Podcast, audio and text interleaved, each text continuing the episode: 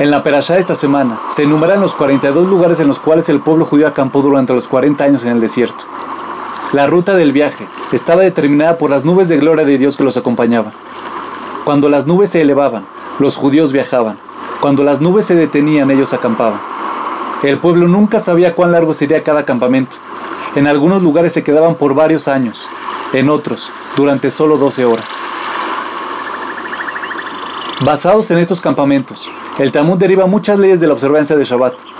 Una de esas leyes es la prohibición de desmantelar una estructura a fin de construir una nueva en su lugar.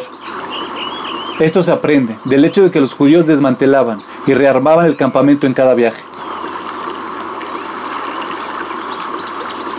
Pero los hajamim se preguntan, ¿por qué esta ley de Shabbat se aplica únicamente cuando alguien desea reconstruir en exactamente la misma ubicación?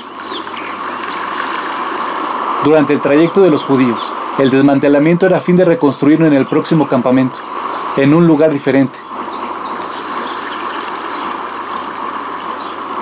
Nos dice Rabshraga Simos, para entender la respuesta, imaginemos un bebé en un viaje en tren, viajando en los brazos de su madre.